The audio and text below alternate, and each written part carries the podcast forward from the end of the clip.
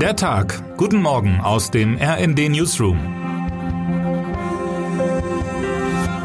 Es ist Mittwoch, der 8. Februar. Gebäude sind wie Kartenhäuser in sich zusammengefallen, andere zur Seite gekippt wie ein eingeknickter Karton. Schwere Erdbeben verursachen Bilder der Verwüstung, wie sie sich viele nicht hätten vorstellen können. Wer die Trümmerfelder danach sieht, ahnt schnell, um das zu überleben, ist oftmals eine riesige Portion Glück notwendig. Vor mehr als 20 Jahren habe ich dies selbst bei der Berichterstattung nach einem Beben in der Region um die türkische Stadt Izmit erlebt. Und viel später noch einmal bei einem Besuch in Nepals Hauptstadt Kathmandu, wo massive Pfähle noch ein Jahr nach einem Beben historische Gebäude vor dem Einsturz bewahren sollten. Erdbeben sind eine jener Naturkatastrophen, gegen die der Mensch trotz aller technischer Weiterentwicklung bis heute machtlos erscheint. Das wird beim Anblick der aktuellen Bilder aus der Grenzregion zwischen Syrien und der Türkei einmal mehr deutlich. Die Todeszahlen steigen dort seit dem Beben in der Nacht zum Montag schier unaufhaltsam. Die ersten Meldungen gingen noch von 300 Todesopfern aus. In der Nacht war die Zahl von 8000 längst überschritten.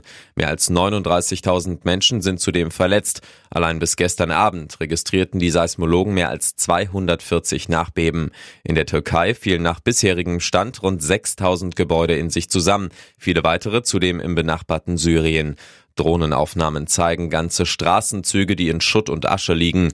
Insgesamt sollen rund 13,5 Millionen Menschen von dem Beben betroffen sein.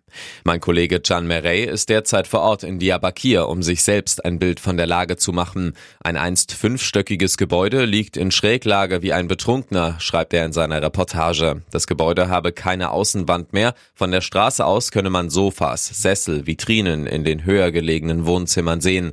Die unteren Stockwerke sind durch das Gewicht der oberen Etagen zusammengedrückt worden.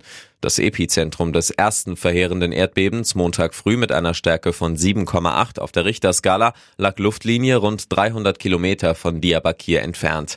Seitdem lassen Nachbeben die Menschen nicht zur Ruhe kommen. In näher gelegenen Städten wie Gaziantep oder Hatay hat das Beben weitaus stärkere Zerstörung angerichtet als in Diyarbakir.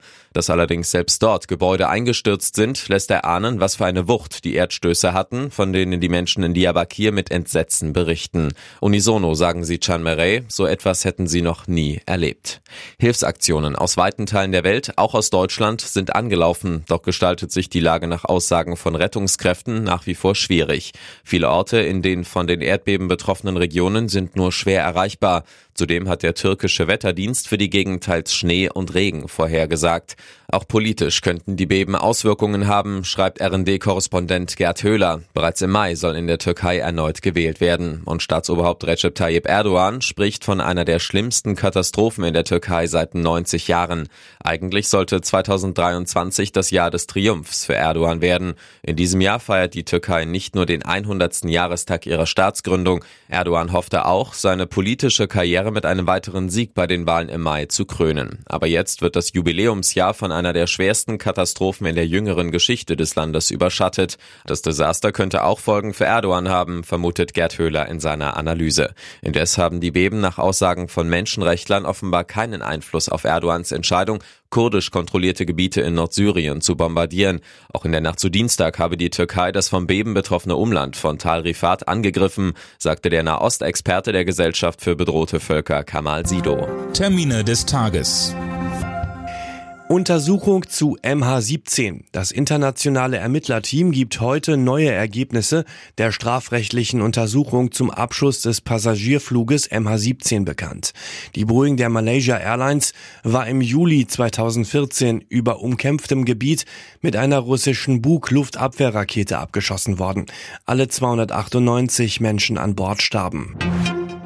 Auszeichnung für Angela Merkel. Die ehemalige Bundeskanzlerin erhält heute den Friedenspreis der UN-Kulturorganisation UNESCO für ihre Entscheidung aus dem Jahr 2015 mehr als 1,2 Millionen Geflüchtete aufzunehmen. Die Preisverleihung findet in Yamoussoukro, der Hauptstadt der Elfenbeinküste, statt. Wer heute wichtig wird. Da geht die Musik wieder ab. Nach fast drei Jahren Corona-Pause erlaubt das Berliner Nahverkehrsunternehmen BVG ab sofort wieder das Musizieren in vielen Bahnhöfen. Von heute an gibt es Genehmigungen. Die ersten Auftritte werden für morgen erwartet.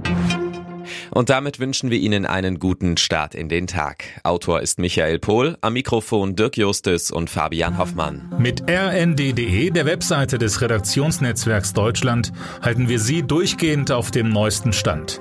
Alle Artikel aus diesem Newsletter finden Sie immer auf rnd.de slash der Tag.